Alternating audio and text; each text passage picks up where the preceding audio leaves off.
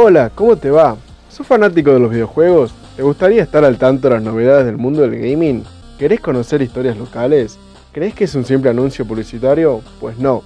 Soy Genaro Vilte y eres bienvenido a Si de Juegos se trata, un podcast donde vas a estar informado sobre todo en el mundo de los jueguitos.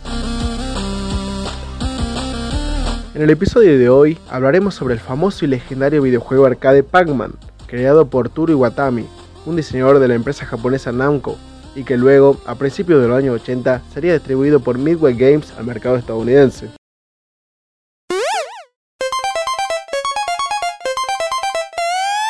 Lanzado al mercado el 21 de mayo de 1980, Pac-Man se convirtió rápidamente en un fenómeno mundial en la industria de los videojuegos. Llegó a tener el récord Guinness del videojuego de arcade más exitoso de todos los tiempos con un total de 293.822 máquinas vendidas en un lapso de 6 años. A su vez, acabó con el dominio de Space Invaders entre los años 1981 y 1987, donde la acción predominante era disparar a todos, para reemplazarla por un formato único, más humorístico y poco violento que gustó a millones de personas. Por otro lado, el nombre de este videojuego proviene de la onomatopeya japonesa Paku, que refiere al sonido que se produce al abrir y cerrar la boca. El nombre se romanizó como Pugman en Japón, sin embargo, Midway lo modificó a Pac-Man para el mercado estadounidense, debido a que la gente podría cambiar la P Pugman por una F, formando una mala palabra en inglés. Como dato anecdótico, en España el juego es coloquialmente conocido como Comecocos, debido a que se anunciaba de esta manera en televisión la versión para Atari 2600 a principios de los años 80, aunque su nombre oficial seguía siendo Pac-Man. Se popularizó tanto entre la población española que la empresa MB tituló de esta manera la versión española de su juego de mesa basado en Pac-Man. El protagonista del videojuego es, aunque usted no lo crea, Pac-Man, un círculo amarillo al que le falta un sector, por lo que parece tener una boca.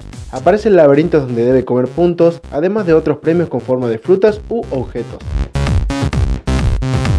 Para ganar, Pac-Man debe comer todos los puntos de la pantalla. En caso de conseguirlo, pasará al siguiente nivel. Pero hay cuatro fantasmas que buscarán hacer de la vida de Pac-Man una misión imposible. Blinky, Pinky, Hinky y Clyde. Estos fantasmas son, respectivamente, de colores rojo, rosa, cian y naranja. Además, cuentan con habilidades diferentes. A su vez, existen pasillos a ambos costados del laberinto que permiten a Pac-Man o a sus enemigos transportarse al costado opuesto. Cuatro puntos más grandes de lo normal situados cerca de la esquina del laberinto, nombrados en inglés Power Pallets, que funcionan como anabólico para nuestro protagonista que, durante un tiempo limitado, contará con la habilidad de comerse él a los monstruos. Luego de ser comidos por Pac-Man, los fantasmas se regeneran en casa, o sea, en el centro del laberinto.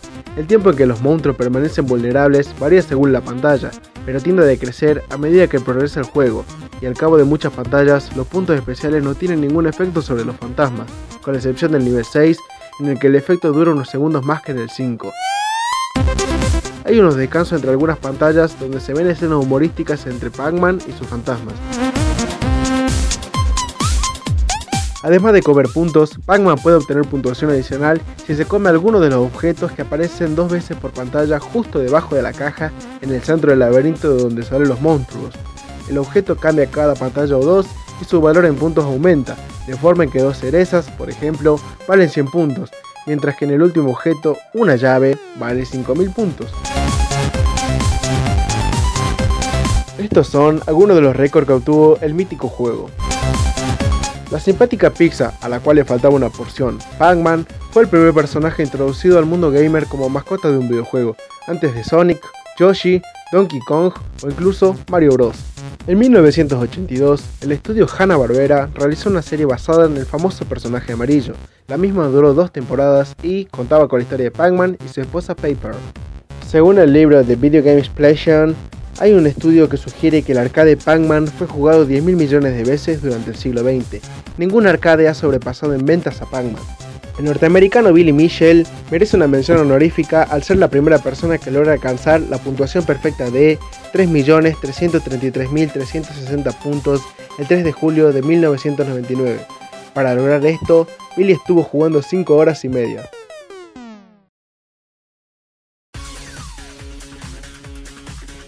A su vez, el Pac-Man no solo significó horas de juego y diversión, sino también de trabajo y dedicación. Hugo Torino, ex trabajador de Sacoa, nos cuenta su historia con Pac-Man. Yo me encargaba del mantenimiento de las máquinas y de varias atracciones del lugar. Siempre me gustó trabajar ahí, eh, me gustaba el ambiente, ver a los jóvenes y grandes divirtiéndose. Creo que es lo más importante para mí, divertirse. Uno de los juegos que nunca fallaba a la hora de recolectar fichas era el Pac-Man. Ese juego garantizaba las filas. Eran filas que incluso llegaban hasta más de 10 personas. Ya pero en el por ahí en el 2004 el juego empezó a decaer debido al nacimiento este de las consolas y de los ciber, ya que empezaron a ser una competencia muy difícil para nosotros. Creo que hizo en mi infancia un poquito más feliz. Le dedicaba un buen tiempo cuando podía y cuando había unos pesos de sobra en mi casa. Ya de grande pude tener mi propia máquina para entretenerme a mi gusto y a mi manera y también a mis sobrinos y a mi hija. Siento que las maquinitas marcaron mi infancia y me dejaron, me dejaron grandes amigos, compañeros de trabajo y muy lindos recuerdos.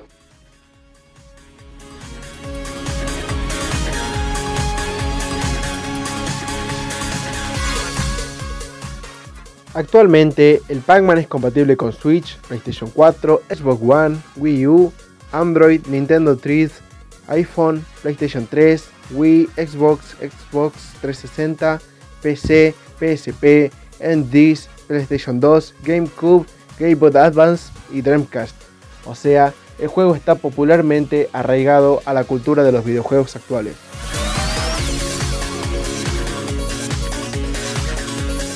Hasta aquí el capítulo de hoy. A modo de resumen de todo lo que hemos englobado a lo largo de estos minutos, no nos cabe duda de que el Pac-Man se comió el mundo.